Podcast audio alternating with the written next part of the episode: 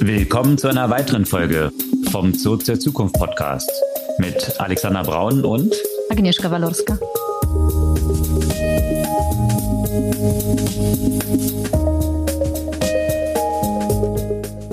Was gab's Neues letzte Woche? Ein spannendes IPO unter anderem. Genau, mit seinem erfolgreichen IPO stark gestiegen. Wie das sich so einordnet und ob die Bewertung gerechtfertigt ist, das beleuchten wir in der heutigen Folge etwas. Und auch, was grundsätzlich das IPO-Klima so angeht. Morgen oder heute, wenn ihr den Podcast am Dienstag hört, steht ja der IPO von Instacart an. Ja, und um bei ARM zu bleiben, die äh, Stimmung rund um die Chips ist natürlich auch deswegen so spannend, weil so viel in dem Bereich von künstlicher Intelligenz passiert. Da gibt es ja einiges auf dem Bereich Generative AI. Unter anderem hat Stability AI Stable Audio jetzt auch rausgebracht und wollen diesen Bereich ja auch disrupten. Und aus diesem Generative AI-Umfeld gibt es noch andere News. EY mit einer neuen KI-Plattform mit ordentlichem Investment und ein Unternehmen, das die KI als CEO einsetzen möchte und auch die Frage, wie die Ressourcen verteilt sind und wie viel der Investment in Generative AI in Europa reinfließt. Und wo wir bei Europa sind, da sind wir natürlich auch bei der Regulierung und da wurde jetzt TikTok gerade mit einer ordentlichen Strafe bestraft. Ja, und bei Regulierung sind wir natürlich auch gleich bei Antitrust wiederum, das Verfahren, was gegen Google in Kalifornien zurzeit läuft und welche interessanten, etwas abenteuerlichen Vorstellungen Apple dort in Bezug auf Transparency hat. Ja, und bei Regulierungs- und Privacy-Themen, da ist man dann auch schnell bei Google nochmal. Die haben jetzt in Chrome ein neues Privacy Shield quasi implementiert das kann man auch Ad-Tracking nennen, je nachdem, unter welchem Begriff man das dann am besten so verkauft. Da steigen wir noch ein bisschen drauf ein, was das damit auf sich hat. Und wo wir bei Apple sind, da gab es das Event, bei dem wahrscheinlich das Spannendste war, dass der Traffic bei Pornhub ordentlich eingebrochen ist während des Events. Ansonsten gab es jetzt nicht so viel Spannendes zu vermelden.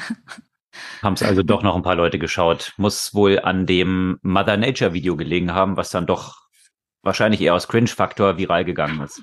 Aber ansonsten kurz Einblick, was da so lief bei dem Apple-Event und auch dann wiederum aus einer anderen Industrie, wo Apple ja auch schon häufiger mal reingehen wollte. Zumindest waren das so die Gerüchte Autos und Mobilität.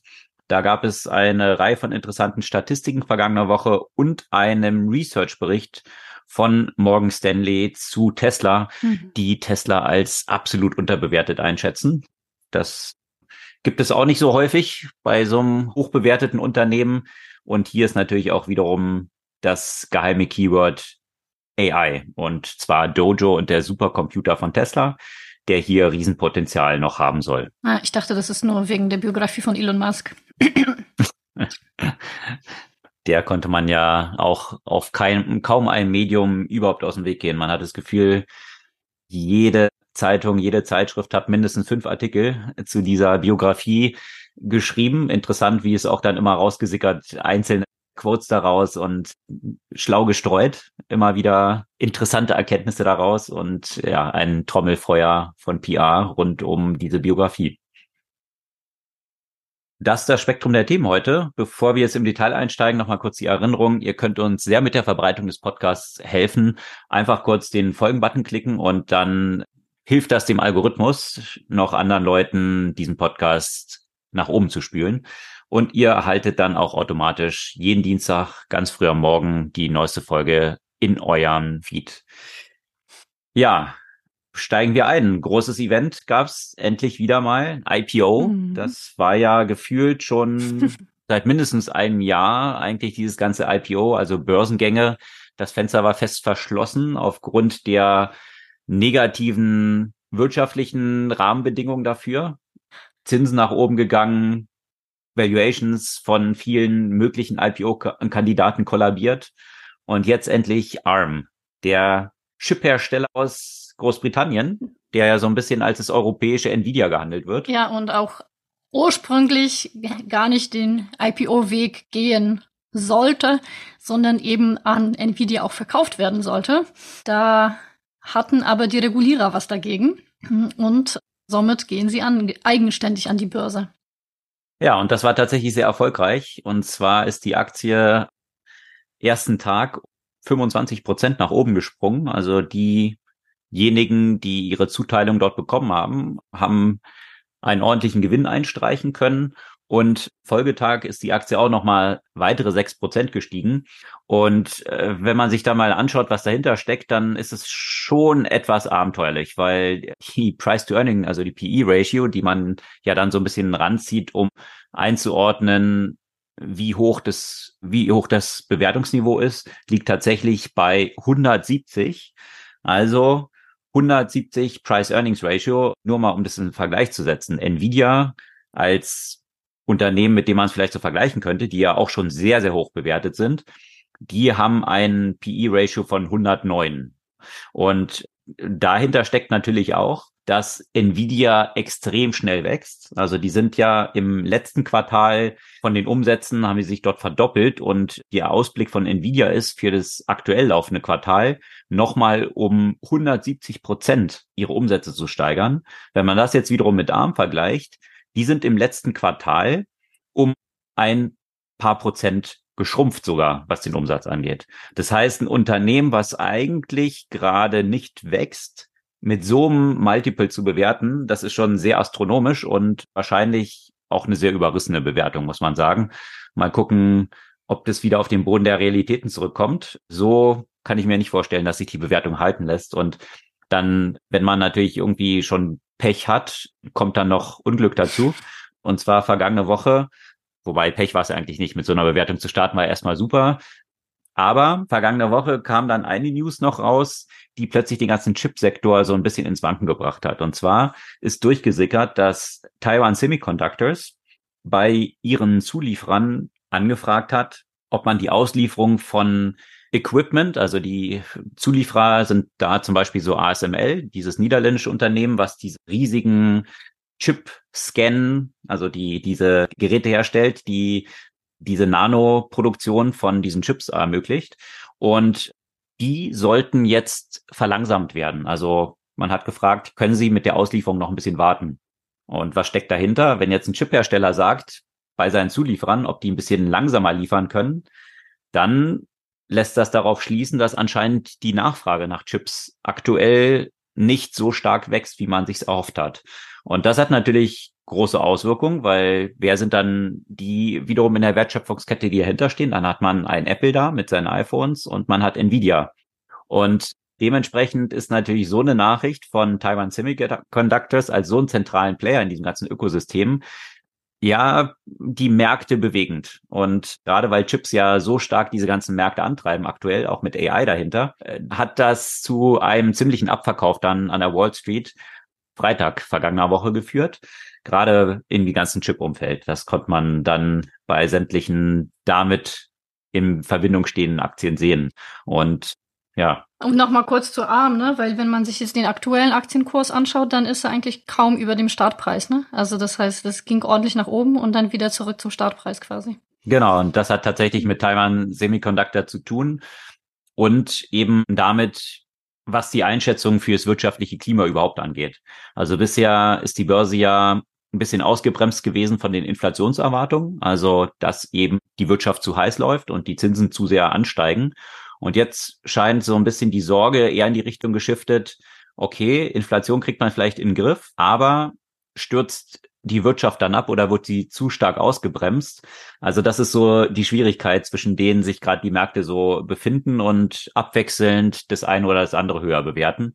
Mal schauen, wie sich das dann auch auswirken wird, weil am Dienstag ja jetzt der weitere Börsengang ansteht und äh, zwar diesmal von Instacart.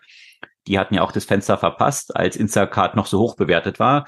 In der Spitze war Instacart ja mit 39 Milliarden bewertet Jetzt streben sie einen Börsengang zu einer Bewertung von 10 Milliarden an. Das ist dann ein signifikanter Downgrade.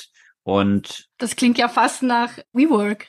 Ja, fast nach WeWork oder IPO, aber, aber im Gegensatz zu WeWork hat tatsächlich Instacart jetzt ein neues Geschäftsmodell gefunden. Ne? Ist irgendwie witzig, weil wir ja das ja schon in der vergangenen Woche und vor zwei Wochen ja auch besprochen haben, dass sie ja de facto den Börsengang nicht als eine Delivery Company machen, sondern als eine ein werbetreibendes Unternehmen. Das ist eigentlich das Geschäftsmodell, was die aktuelle CEO, ich glaube 37 Jahre ist sie erst alt, kam von Facebook, die hat auch eine phänomenale Karriere hingelegt. Die Eltern oder sie war die erste in ihrer Familie, sie kommt aus Frankreich, die überhaupt einen Highschool-Abschluss gemacht hat, hat dann an der HSC studiert, was sie sich mit zehn Jahren wohl vorgenommen hatte und ist dann bei Microsoft, bei Facebook gelandet, war dann ziemlich schnell dort für Facebook, die ganze App verantwortlich, hatte ein Team von 6000 Leuten, die an sie reportet haben. So jung, also, und hat dort das Advertising-Business mitgeholfen aufzubauen. Und dementsprechend war sie natürlich ein super Hire für Instacart dann, dort als CEO jetzt dieses ganze Geschäft von ja, Relations zu den Händlern aufzusetzen und dieses Advertising-Modell voranzutreiben. Also dort sicherlich sehr erfolgreich ein Turnaround von Instacart, was ja sehr am Straucheln war, weil sich viele gefragt wo soll das Business dort überhaupt hingehen? Vielleicht nochmal kurz zusammengefasst. Instacart ist so ähnlich wie wir hier diese Grocery Delivery von Gorillas, Flink und Co. erlebt haben, bloß dass Instacart halt keine eigenen Dark Stores, also keine eigenen Läden hat, sondern dass sie aus bestehenden Läden einkaufen. Also sie haben weder eigene feste Angestellte, das ist ein Unterschied zu dem Geschäftsmodell, sondern das sind alles so Gig-Worker, die über die App dann zusammengeschaltet werden, so ähnlich wie das bei Uber funktioniert und keine eigenen Läden haben. Sprich, sie gehen einfach in existierende Supermärkte und sammeln dort die Sachen ein und die werden dann ausgeliefert. Und Geld verdient hat man mit einem bestimmten, einer bestimmten Liefergebühr, die damit verbunden war, aber wie wir halt auch schon berichtet haben, ist es wesentlich profitabler, dort in dieser App Werbung zu platzieren und damit aktuell Geld zu verdienen. Aber natürlich von den Fantasien, die man noch so während der Corona-Zeit hatte, wo die Bewertung so durch die Decke geschossen ist, man weit entfernt. Und auch zu diesem Börsengang, der jetzt sicherlich als ein Erfolg zu werten ist, dass man es noch an die Börse bekommt, werden jetzt Sequoia und Andreessen Horwitz, die ja zur Spitze bei dieser Bewertung von 39 Milliarden eingestiegen waren, 75 äh, Prozent Verlust erleiden. Das ist sicherlich nicht so ein großer Erfolg für die zwei renommierten VCs dort in diesem Umfeld. Mal schauen, wie erfolgreich der Börsengang verlaufen wird, ob der ähnlich dynamisch nach oben verläuft wie bei ARM. Ich habe da so meine Bedenken, weil gerade jetzt mit den negativen News, was die wirtschaftliche Entwicklung angeht, ja, da dem Ganzen so ein Dämpfer aufgesetzt sein könnte und sowieso dieses Umfeld, in dem Instacart unterwegs ist, das natürlich nicht ganz so gehypt ist wie die ganze Chipindustrie. Wir werden sehen. Ja, aber apropos Chipindustrie, natürlich ist der, ganze Boom äh, Generative AI auch etwas, was den Boom bei Chiphersteller befeuert und umgekehrt. und da gibt's natürlich diese Woche wieder interessante News aus diesem Bereich. Und zwar Stability, äh, Stability AI, ein Unternehmen, das es auch schon seit einer Weile gibt, die sich erstmal auch auf äh, Image Generation äh, fokussiert haben, hat ein neues Modell rausgebracht. Und zwar heißt das Stable Audio. Und Stable Audio kann man sich jetzt auch selbst ausprobieren und testen, wie, wie das eben aus Textprompts eben Audio generiert. Hier habe ich zum Beispiel, weil ich Wochenende selbst ein bisschen Klavier gespielt habe und darunter eben Chopins Präludien, wollte ich mir von Stable AI die Jazz-Version von einem Chopin-Präludium generieren. Und das könnt ihr jetzt auch hören.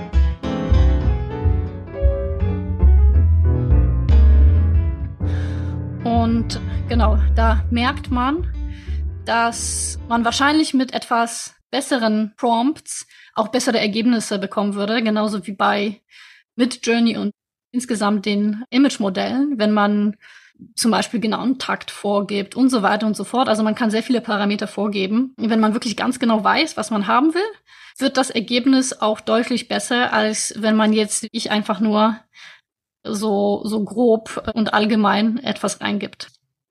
Ja, klingt doch nicht schlecht. Wie ist dein Urteil dazu?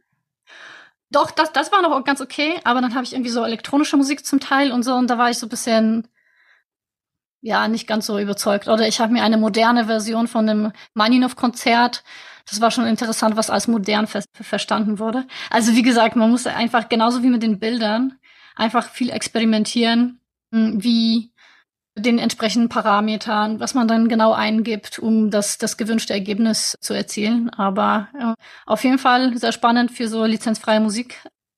Genauso wie ich jetzt zum Beispiel für keinerlei Präsentation noch irgendwo Bilder kaufe oder suche, sondern mir einfach Bilder generiere.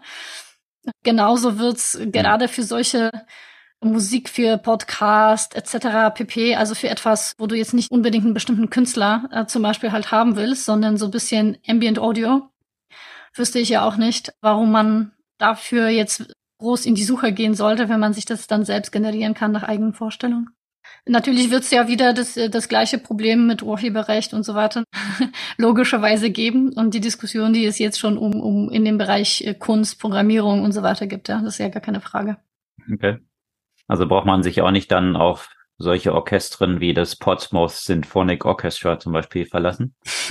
das ist ein kleiner Insider. Kennst, kennst du das? Hast du davon mal gehört? Ja, ich habe mir das schon, schon was gehört, aber sag, sag äh, nochmal, was, äh, was das genau Das Konzept. Wir posten gerne einen Link, das lohnt sich wirklich, sich das mal anzuhören. Ja ja, das zeigt so ein bisschen auf, was die Schwierigkeiten sind, auch gerade im Bereich Klassik, mhm. Wo Apple jetzt ja versucht auch reinzugehen, weil natürlich die ganzen Streaming-Services, da spielt es ja häufiger eine größere Rolle, ob ich jetzt Karajan dort die fünfte Sinfonie von Beethoven äh, mit dem entsprechenden Orchester, Berliner Philharmoniker zum Beispiel, mir anhöre oder eben, ob ich einfach nur fünfte Sinfonie google oder google oder mir dort anzeigen lasse und dann vielleicht das Portsmouth Orchestra bei rauskommt. Das ist nämlich so ein anarchistisches Orchester, also nicht anarchistisch, aber nach den Prinzipien, dass jeder irgendwie auch mitspielen können soll. Und das ist sehr bunt zusammengestellt mit dem, was dort so bei rauskommt. Also das lohnt sich auf jeden Fall schon anzuhören, weil das so schräg und komisch ist, aber mit sehr viel Überzeugung merkt man, klingt auch durch, rübergebracht wird, dass es sich durchaus lohnt anzuhören. Den Link posten wir gerne in den Show Notes. Aber was darüber hinaus ja auch noch interessant war vergangene Woche in diesem AI-Kontext und was man alles so generieren kann. Vergangene Woche ist ein Tool ziemlich viral gegangen. HeyGen nennt sich das. Und wir hatten ja auch schon häufiger davon berichtet, wie gut solche Sprachübersetzungen unterdessen geworden sind. Das Tool treibt es aber noch ein bisschen weiter. Und zwar kombiniert es das mit dem entsprechenden Video. Und den Link posten wir natürlich auch in den Show Notes als so ein AI-Tipp, den ihr euch selbst mal anschauen und ausprobieren könnt. Ihr könnt da von euch ein Video generieren, indem ihr zum Beispiel auf Deutsch oder auf Englisch, wo auch immer, dort etwas erzählt. Mindestens 30 Sekunden sollte es lang sein und in dieser Gratis-Version maximal fünf Minuten lang und dann kann man es dort hochladen und das konvertiert dieses Video dann entsprechend in einer Weise, dass man auswählen kann aus einer großen Menge von verfügbaren Sprachen, Hindi zum Beispiel, also wenn man auf Deutsch was spricht, die Ausgabesprache soll dann Hindi sein, dann wird entsprechend mit der eigenen Stimme und den angepassten Lippenbewegungen dieses Video dargestellt, als ob ich nativ jetzt Hindi sprechen würde. Das ist schon faszinierend und von der Qualität echt schon sehr überzeugend. Und wenn man so überlegt, dass das so die Anfänge sind, dann ist ziemlich klar, wohin das geht. Und dieses Thema, was du gerade erwähnt hattest, ja, dass man jetzt aus Bilddatenbanken sich die Sachen eigentlich nicht mehr runterladen muss, weil man sich einfach genau das generiert, was man benötigt, dass man Musik sich so generiert, dass natürlich hier entsprechend auch äh, im ganzen Übersetzung im Kontext sich die Frage stellt, was wird dort zukünftig noch notwendig sein? Und wenn wir jetzt die ganze Filmindustrie uns anschauen, Hollywood und Co., das ist natürlich auch eine Riesendisruption. Hollywood in einer Einrichtung, aber auch für sämtliche Influencer, die Content in Videos bisher in einer Sprache erstellen, diese zu multiplizieren und sämtliche Language Areas dann damit zu erreichen, dass, dass darüber diese Videos mit den richtigen Mundbewegungen auch in sämtliche Sprachen mit mhm. der richtigen Stimme übersetzt werden. Das ist ja. schon faszinierend. Und natürlich auch im Unternehmenskontext halt, ne? gerade so bei multinationalen Unternehmen, wie viel einfacher bestimmte äh, Nachrichten ja auch äh, rübergebracht werden können, äh, was wahrscheinlich noch schneller mit solchen mit solchen Tools ja auch passieren wird, als die ganze Dis Disruption von von vielleicht der ganzen Hollywood äh, mhm. Branche oder Filmbranche. Aber ja, Influencer sehe ich ja auch definitiv als eine der ersten Nutzenden, die, die das schnell integrieren werden.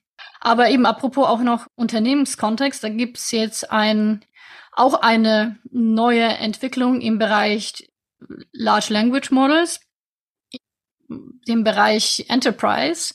Da versuchen, glaube ich, viele Aktor Akteure im Moment halt reinzukommen. Und die letzte News kommt von äh, EY, für Ernst Young.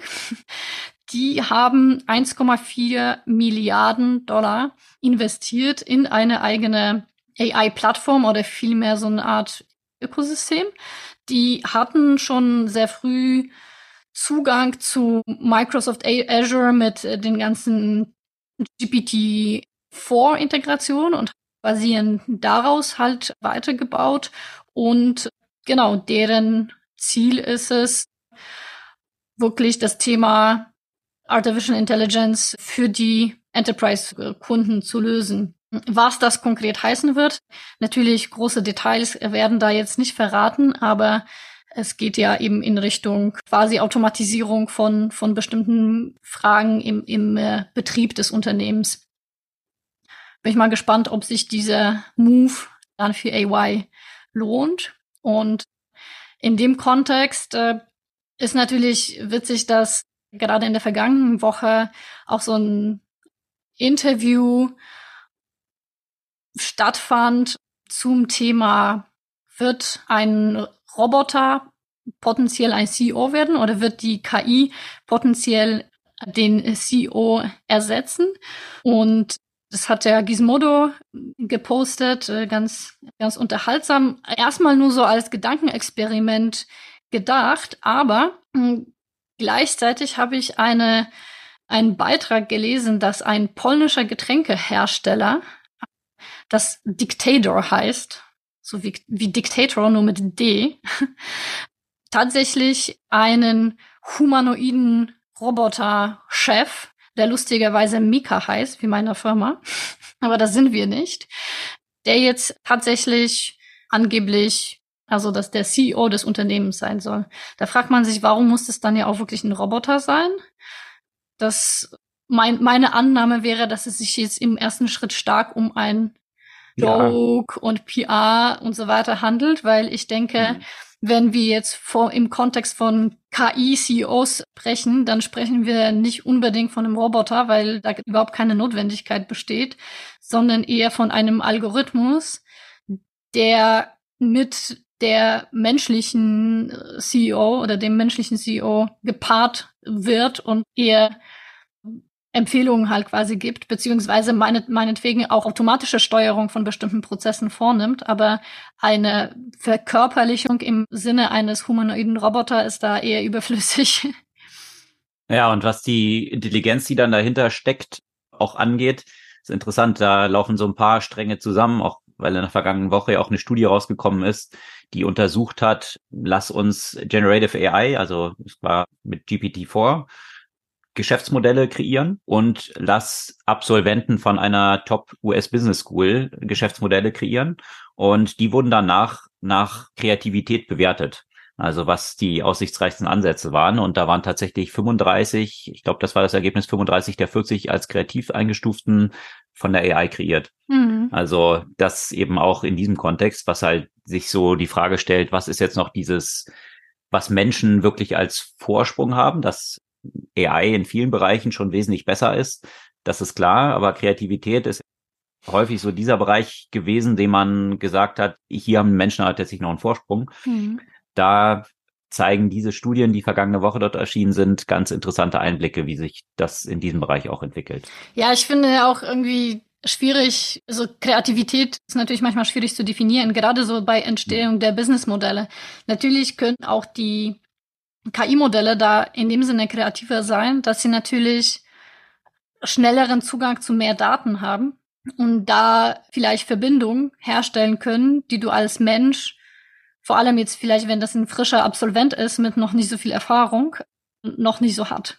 Hm. Aber diese, gerade diese Mischung von menschlicher Intelligenz und, und künstliche Intelligenz und gerade was das Thema Unternehmensführung ist, finde ich halt zum Beispiel super spannend, weil wozu ich das häufig nutze, ist so Abwägung bei bestimmten Entscheidungen.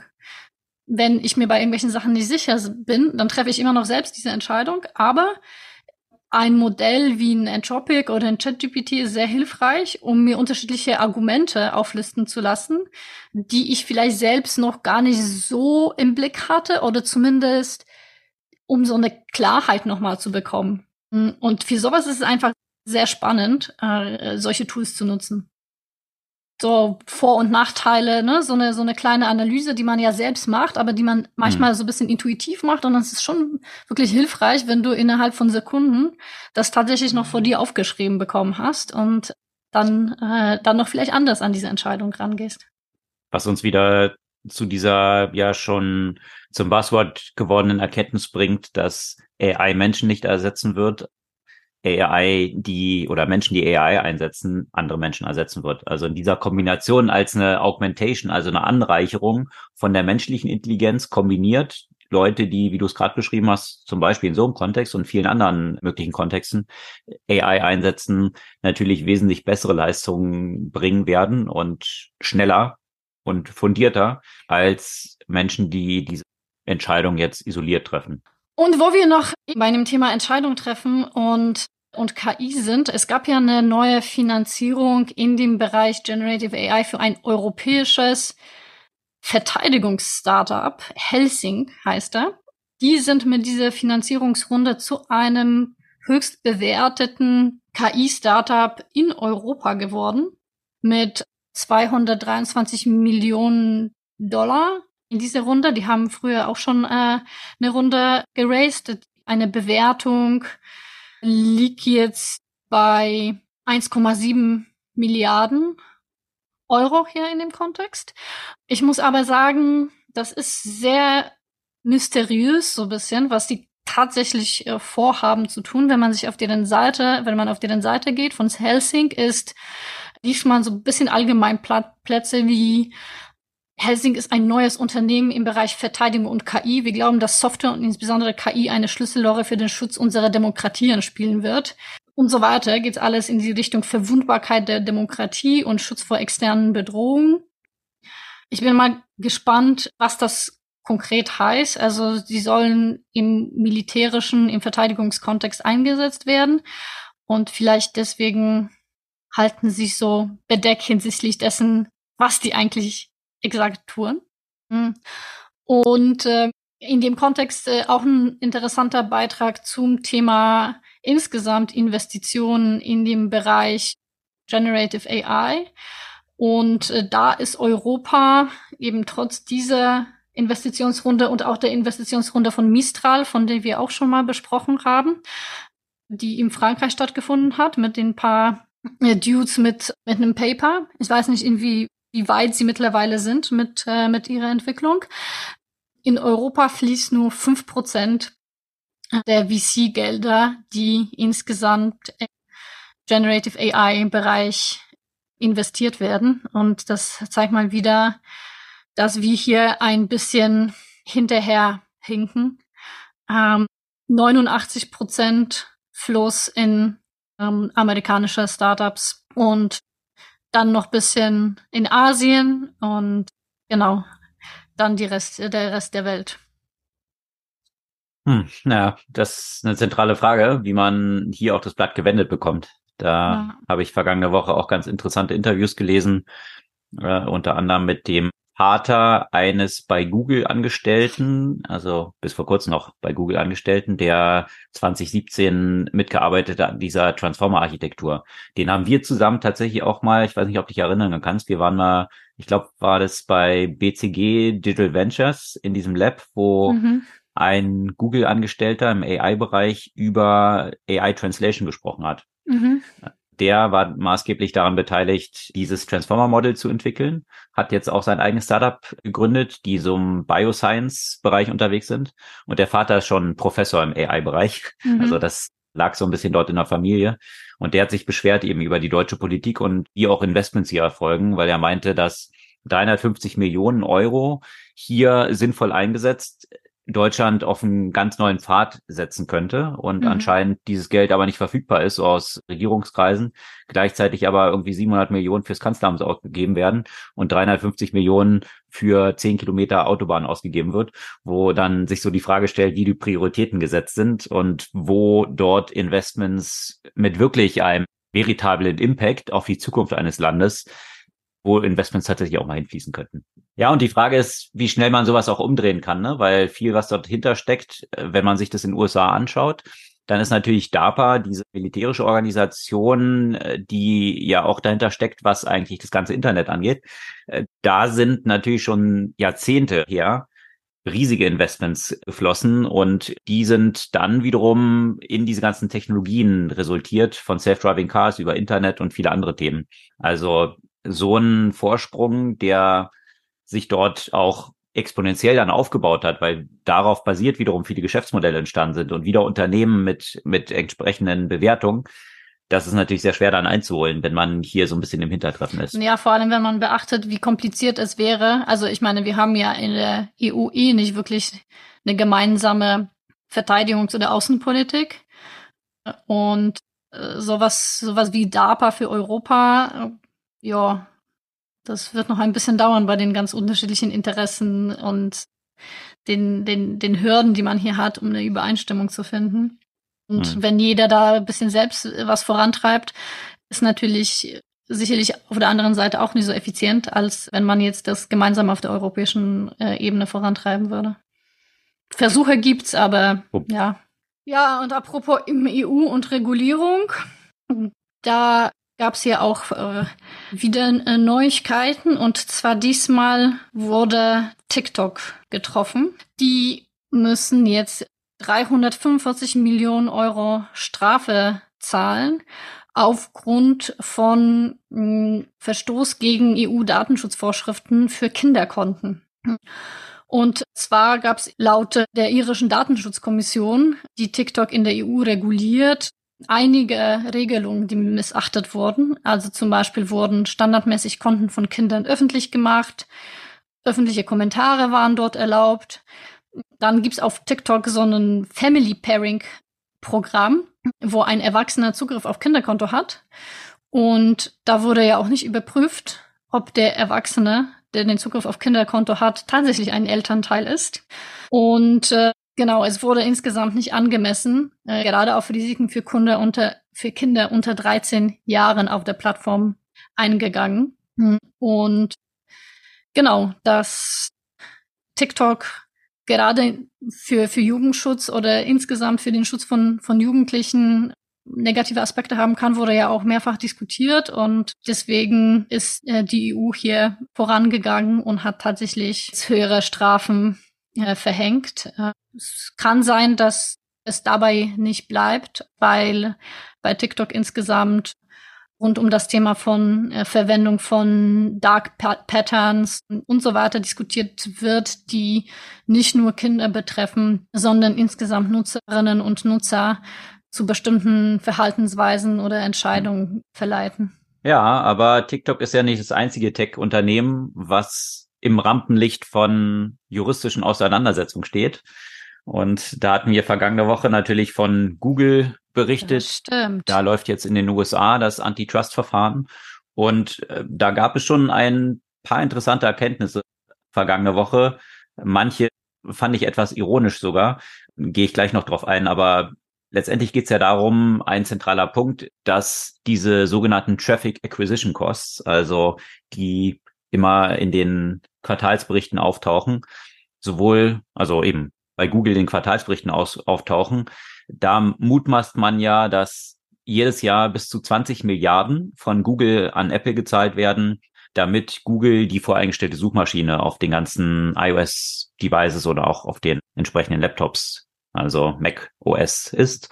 Und ja, das lässt sich eben hier den Apple, den Reach, den sie haben, kräftig versilbern und Google zahlt dort auch kräftig für. Das ist, glaube ich, für jeden jetzt mal klar. Jetzt stellt sich die Frage, ist das Missbrauch einer marktbeherrschenden Stellung? Und die interessante Frage, jetzt steht natürlich dort Google am Pranger, aber die interessante Frage, die sich eigentlich anschließt, ist es dann Google, die die Marktmacht im Suchmaschinenmarkt ausnutzen oder ist es eigentlich Apple, die ihre Marktmacht im Zugang zu diesen Nutzern dieser Devices ausnutzen? Das, diese Frage könnte sich auch nochmal anschließen. Aber zunächst mal steht jetzt hier Google am Pranger.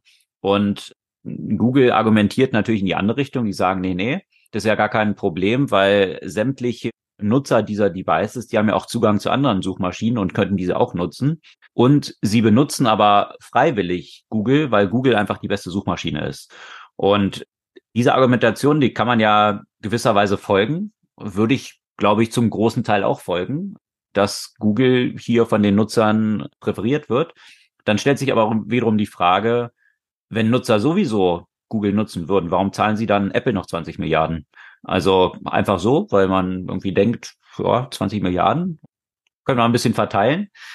Oder ist vielleicht, also ich könnte mir sogar vorstellen, dass wenn das jetzt unterbunden würde, ja, dass tatsächlich ein Großteil der Nutzerinnen und Nutzer weiterhin dann zu Google gehen würden und diese Suche nutzen.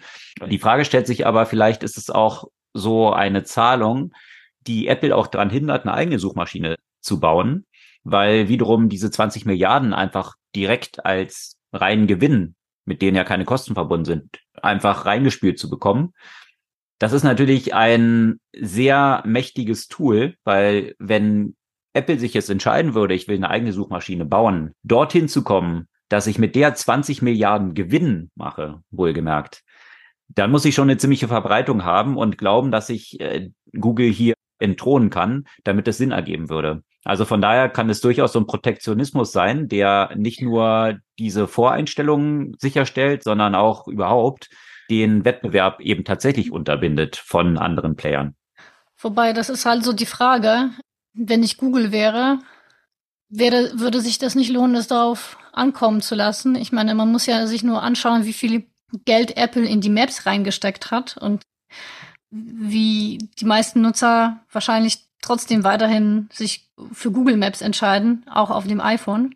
Also mhm. ja, vielleicht wäre das eigentlich kein schlechter Weg, Apple dazu zu motivieren, Ressourcen und Fokus in die Entwicklung einer eigenen Suchmaschine zu stecken. Ja, das könnte ja dann zwei interessante Auswirkungen haben. Also Step One, Apple hat im ersten Schritt aber 20 Milliarden weniger Profit. Das ist hart zu schultern. Also gerade in dem jetzigen Umfeld, wo die Umsätze von Apple rückläufig sind, die aktuell noch darüber ausgefangen werden, dass die Profitabilität von Apple durch Steigerung des Services-Business weiter ansteigt. Also das ist so ein bisschen, was den Aktienkurs noch weiter am Steigen oder verhindert, dass er fällt. Wenn dann aber 20 Milliarden an Profit plötzlich weg sind, das könnte Apple aktuell schlecht verkraften. Also das wäre so die, die eine Konsequenz. Und auf der anderen Seite bei Google, wenn die plötzlich 20 Milliarden mehr Gewinn hätten, dann würde sich noch mehr die Frage stellen, wenn sie ein Geschäft haben, was so profitabel ist, haben Sie tatsächlich dann eine marktbeherrschende Stellung schon? Weil das ist ja auch häufig die Argumentation, die dann gebracht wird, weswegen Google wahrscheinlich in der letzten Zeit auch nicht allzu erpicht drauf war, ihre Kosten signifikant nach unten zu bringen weil sie einfach so dermaßen am Gelddrucken sind, dass sie kein Problem hatten, viel Geld auch auszugeben, um sicherzustellen, dass sie vielleicht gar nicht ganz so profitabel sind. Jetzt mal 20 Milliarden noch extra. Das ist so, könnte auch noch eine weitere Hypothese dort drin sein. Aber was ich besonders lustig fand und schon fast ist, dass jetzt ein Lawyer von Apple wiederum das Gericht in diesem Verfahren hier eine Beschwerde eingelegt hat, dass mit der Veröffentlichung von solchen Zahlen zu diesem Traffic Acquisition Cost jetzt Trade Secrets von Apple und Google verletzt worden seien. Also das ist in etwa so, also wir beide haben Unternehmen, wir verabreden uns, wir, du machst eine Ausschreibung, wir verabreden uns, dass ich diese Ausschreibung gewinne und dafür gebe ich dir 10 Millionen, ja, und dann wirst du verklagt, weil du 10 Millionen angenommen hast und dann verklag ich wiederum die Anklagenden, dass sie jetzt veröffentlicht haben, dass ich dir 10 Millionen gegeben habe, weil das doch unser Trade Secret sei. Also das ist so schon, ja, gewisse Chutzpah muss man da schon haben, mhm. diese, diese Argumentation jetzt durchzuführen dort, ja. Also schon, schon haarsträubend, wie ja, ich würde schon sagen, arrogant, da diese Player jetzt da agieren. Aber klar, das zeigt eben auch, dass hier mit harten Bandagen jetzt gekämpft wird, weil es um sehr, sehr viel geht für beide Unternehmen. Wie schnell das dann tatsächlich passieren wird, dass je nachdem, diese, wie auch immer dieses Verfahren ausgeht, in der Regel geht es über viele Jahre. Man kennt es ja auch noch von dem Verfahren gegen Microsoft damals. Interessanterweise, die Leute, die damals auf der Seite waren, die Microsoft verklagt haben, sind jetzt die Lawyer von Google. Also das auf jeden Fall haben sie eine Menge Erfahrung in, in solchen Verfahren, um es vorsichtig auszudrücken, und zeigt auch, wie prominent Google natürlich hier keinen Kosten scheut, um sich hier zu verteidigen gegen diese ganze Geschichte. Aber das war ja nicht das Einzige bei Google in der vergangenen Woche, oder? In der Tat. Google hat auch vergangene Woche ihren neuen Chrome-Browser rausgegeben und da war sehr viel Aufmerksamkeit auf Usability und was dort alles toll neu ist. Man hat so ein bisschen unterm Radar eingeflogen, was eigentlich so die Hauptveränderung der ganzen Geschichte ist. Und die Hauptveränderung im neuen Chrome-Browser ist die sogenannte Privacy Sandbox. Das klingt jetzt erstmal cool, ne? So Privacy, das ist ja eine tolle Geschichte, das wollen wir alle, alle Nutzer haben. Und Google formuliert es mal so, was dahinter steckt, ist eigentlich dieses ganze Thema rund um Tracking von Nutzern und Cookies. Und da verkauft es Google jetzt eben als eine tolle Weiterentwicklung, dass man demnächst Third-Party-Cookies nicht mehr akzeptieren würde. So, das ist so ein Promise zu machen von etwas, was sämtliche Wettbewerber schon längst machen. Also das war ja damals, wo Apple Google, Google gegen den Karren gefahren ist, dass sie gesagt haben, keine Third-Party-Tracking mehr in Safari-Browser. Also Safari und Mozilla machen das schon seit Jahren so, dass sie Third-Party-Cookies nicht mehr akzeptieren. Google ist eigentlich der einzige große Browser, der das noch tut. Und jetzt tut man so, als ob man jetzt die Privacy vorantreiben würde, indem man künftig wahrscheinlich irgendwie das nicht mehr akzeptieren würde und eine Privacy Sandbox gebaut hat. Und das geht dann so, dass Daten zu den Präferenzen der Nutzer eben lokal auf dem Gerät gesammelt werden, die nicht mehr rausgegeben werden, also nicht über irgendwelche Cookies, die dort platziert werden von externen äh, Website-Besuchen zum Beispiel. Und sich Google damit aber als einen weiteren Middleman ins Spiel bringt. Das heißt, diese ganze Advertising-Industrie muss dann über Google gehen, um dann diesen Nutzern auf ihren lokalen Devices gezielte Werbung ausspielen zu können weil sie eben nicht mehr mit den Third-Party-Cookies diesen direkten Durchgriff eigentlich haben. Das heißt, eigentlich ein ganz smarter Move von Google wiederum, obwohl Third-Party-Cookies äh, und damit das Tracking quasi damit in Anführungsstrichen abgeschafft wird, in diesem Zug gleichzeitig aber ihre Marktmacht in diesem ganzen Advertising-Markt eigentlich noch weiter zu stärken, weil sie jetzt ein unumgehbarer Mittelmann wären, dieses Tracking von Nutzern eigentlich auszuspielen ja, das steckt eigentlich dahinter, wenn man es mal so ein bisschen sich hinter den Kulissen anstaut, was dort mit dem neuen Chrome-Browser jetzt unter die Leute gebracht wird. Ja, apropos unter die Leute bringen. Unter die, die Leute will Apple natürlich ihre neuen Geräte ja auch bringen. Und so wurde ja auch das iPhone 15 und noch weitere Apple-Produkte letzte Woche angekündigt, vorgestellt und mm, aus dem Artikel von New York Times fand ich das Zitat, was das am besten zusammengefasst hat, folgend, This is underwhelming. Und dann als Fortsetzung, but for the average person with three to four year old phone, this is enough to upgrade. Also nicht unbedingt große Begeisterung. Sie hatten da ja auch eine kleine regulatorische Geschichte zu berücksichtigen bei dem iPhone 15, haben wir auch schon letzte Woche erwähnt. Also das entsprechende Ladekabel, das, das jetzt an die Standards angepasst werden sollte, die es in der EU gibt, also USB-C. Das USB-C verpflichtend ist genau, jetzt. Genau, die anderen Geräte bei Apple haben das ja auch. Das war jetzt eigentlich nur noch das iPhone. Was ich aber ehrlich gesagt am witzigsten oder interessantesten in dem Kontext von diesem Apple-Event fand, war die Analyse, die stattfand bei Pornhub. Und zwar Pornhub, ich glaube, ich muss nicht erklären, was das ist, kann man sich von dem Namen irgendwie leicht erraten. Und zwar im Beginn der Veranstaltung verzeichnete die Website von Pornhub einen Rückwa Rückgang von 7,9 Prozent bei den Apple-Geräten und 4 Prozent bei Nicht-Apple-Geräten. Und, und tatsächlich mit der äh, Ankündigung von äh, iPhone 15 sanken die Seitenaufrufe auf Pornhub um weitere 11,4 Prozent auf Apple-Geräten. Bei den Android-Nutzern ist es konstant geblieben. Also äh, da haben die Jungs weitestgehend mal kurz eine andere Unterhaltung gesucht als die auf Pornhub. Und übrigens. Ja, vielleicht hofft man, dass sich die Auflösung erhöht und es genug, genug Argumente gibt, da auf das iPhone 15 abzugraden, um dann Pornhub in noch höherer Qualität genießen zu können. Also muss man schon mal checken dann wahrscheinlich. Ja, und übrigens, was, was nervig war, ist, ich lasse mir ja auch immer wieder die Beiträge ja auch von ChatGPT zusammenfassen.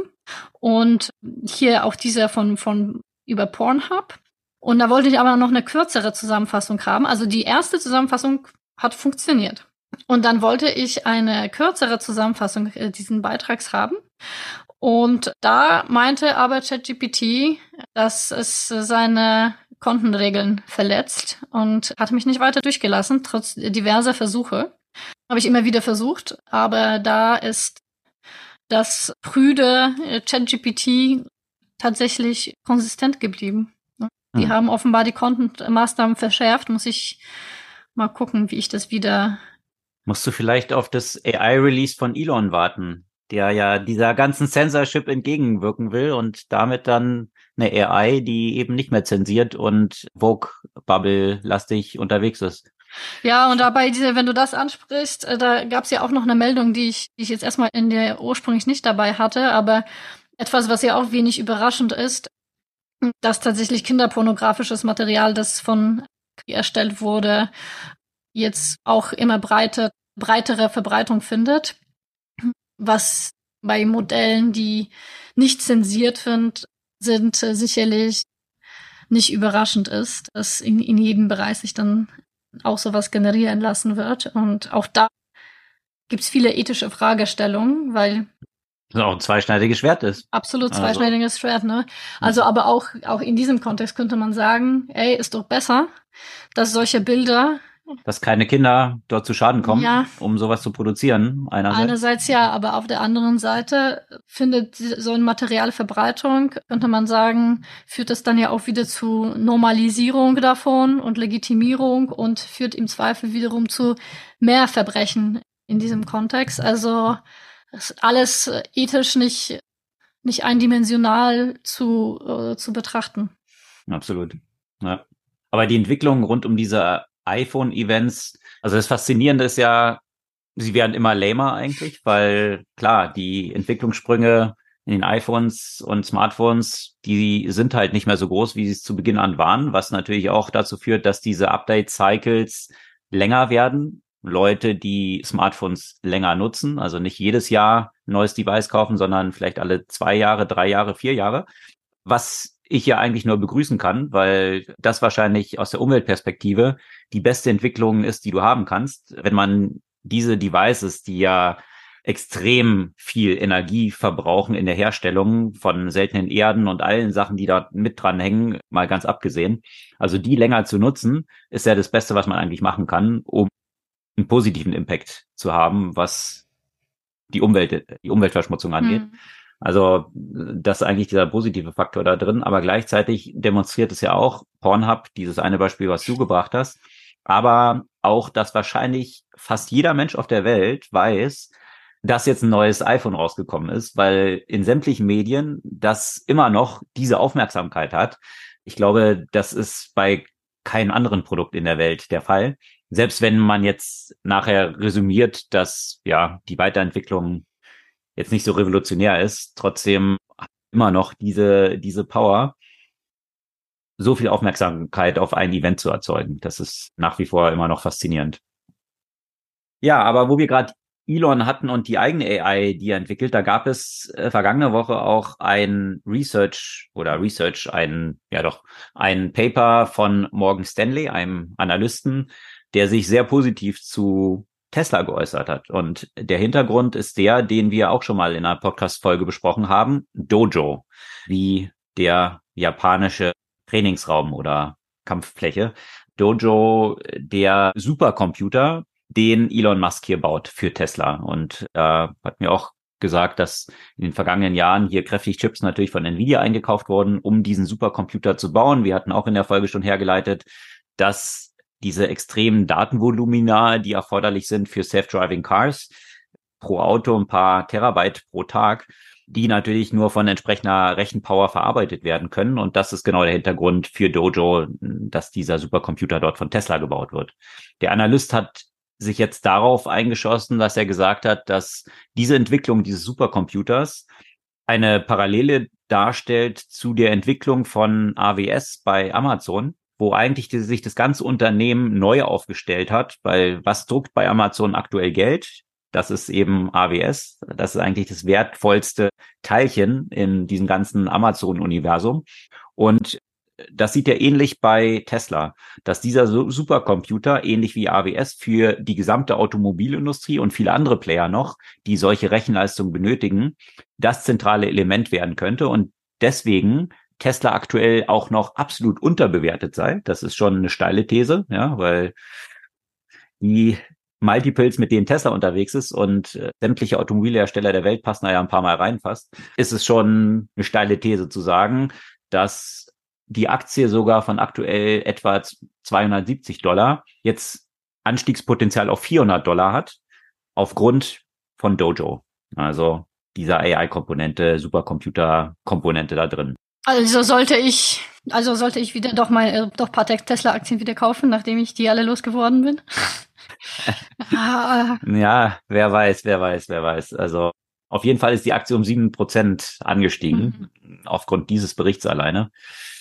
Mal schauen, wie man da Elon Musk einschätzt, ob er da noch so ein paar Asse im Ärmel hat. Tja. Würde ich ihm jetzt auch nicht, würde, würde mich jetzt auch nicht überraschen. Also er hat ja schon viele Leute vielmals überrascht, natürlich auch mit vielen haarsträubenden Sachen überrascht, aber Genie und Wahnsinn sind eben häufig dann doch eng beieinander. Mal gucken, ob er da nochmal neues Leben in Tesla einhaucht und neues Leben, das war eine andere Statistik, die vergangene Woche auch rausgekommen ist.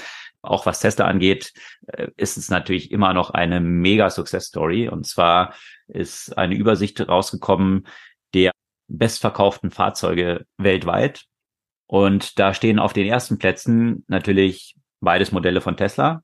Tesla Y mit 650.000 verkauften Exemplaren, gefolgt von Tesla Model 3 mit 315.000 verkauften.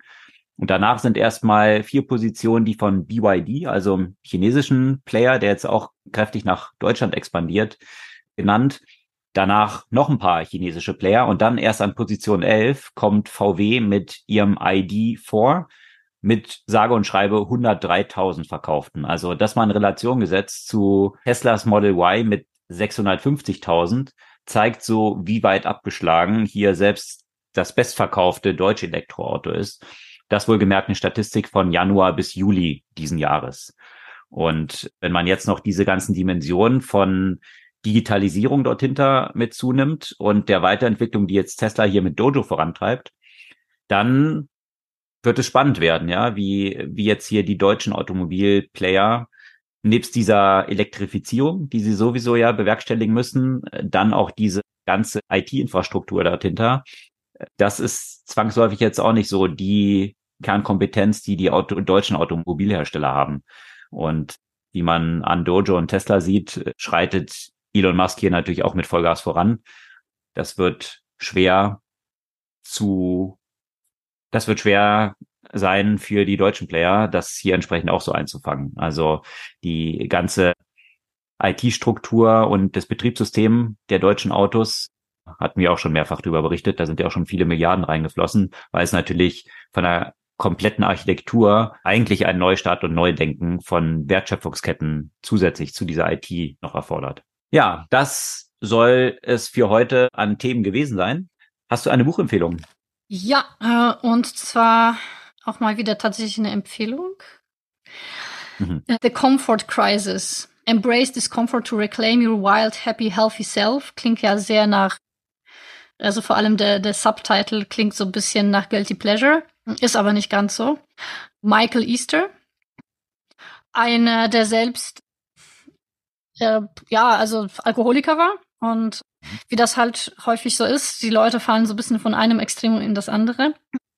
Und dann hat er sich ja vor allem dem gewidmet, wirklich dieses, diesen, diesen Diskomfort zu erkunden, ist quasi wirklich nach Elche jagen nach Alaska und dort in, in welchen etwas primären Bedingungen gelebt, hat aber sehr viele Menschen, also Wissenschaftler auch interviewt zu Thema Sport, zum Thema Diät und vieles, was sich eben mit diesem Diskomfort beschäftigt. Und was mir so ein bisschen gefehlt hat, weil stimme ihm bei sehr vielen Sachen halt zu, dieses, wir sind einfach extrem, extrem komfortabel geworden in allen Bereichen. Und ich finde, Deutschland ist ein, auch ein Extrembeispiel dafür, weil unser Leben einfach wirklich sehr, sehr gut ist eigentlich jeden Vergleich. Also wir hungern nicht, es ist nicht kalt, unsere Grundbedürfnisse sind alle erfüllt. Und dadurch sind wir vielleicht ein wen sind sehr wenig hungrig nach, nach Veränderung und sind sehr ungewohnt, diesen, diesen Diskomfort zu erleben. Der bezieht sich da sehr stark auf eher diese körperliche Empfindung, also eben was, was mit Sport, mit Kälte, mit Ernährung zu tun hat. Ich würde das aber noch eine Stufe weitergehen Warum gibt es zum Beispiel auch so wenig Unternehmerinnen und Unternehmer? Weil es eine weitere Stufe des Komforts halt ist. Wenn ich einen bequemen Job habe, wo ich irgendwie 9 to 5 irgendwas machen kann, gewöhne ich mich halt wieder an diesen Komfort. Warum soll ich da was ändern? Ja. Und äh, ich finde es halt sehr spannend. Ich würde sogar noch eine Stufe, ich würde sogar noch eine Stufe weitergehen, was glaube ich ein globales Phänomen auch ist, über diese Komfortzone von ja physisch im Leben hinauszugehen auch die Komfortzone, was das eigene Mind angeht. Also sprich andere Meinungen, die auch existieren. Und das hat ja sehr gut in diese Buchempfehlung gepasst, die du auch hier mal in, in Podcast erwähnt hattest. What's our problem? Also, dass wir eben auch gewohnt sind, dass wir möglichst nicht mit unseren Vorstellungen entgegenlaufenden Realitäten konfrontiert sein wollen. Das das gleiche vom rechten Lager wie vom linken Lager, die einfach nur ich fühle mich davon irgendwie unwohl, wenn ich damit konfrontiert bin, statt uns damit zu beschäftigen und äh, argumentieren zu lernen und auf Fakten basiert Herleitung zu treffen und vielleicht auch, wenn diese Fakten der eigenen Vorstellungen wieder zuwiderlaufen, sich dann vielleicht auch von anderen Sichtweisen überzeugen zu lassen. Also das, das hat ja auch so eine mentale Komfortzone, die, in der wir uns alle befinden und bloß nicht, bloß nicht da Nadelstiche reinhaben wollen, weil das dann gleich, ja. Ja, das erzeugt Diskomfort, es erzeugt, es erzeugt alles Diskomfort, ja. Und natürlich auch in diesem körperlichen, also was auch Sport und Ernährung halt angeht, ist ja alles auch natürlich super mental halt, ne?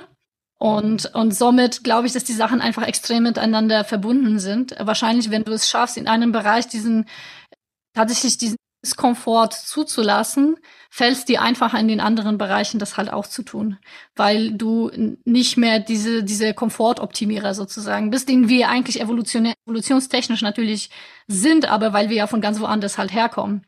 Und das ist auch so, wie weit er dieses Thema spinnt, oder ist es dort hauptsächlich jetzt irgendwie tatsächlich um diesen physischen Discomfort? Oder? Es geht ja sehr stark in dieses Physische, weil er das ja auch so erlebt hat, aber natürlich zeigt er, wie dieses Physische mit dem Mentalen halt verbunden ist halt, ne?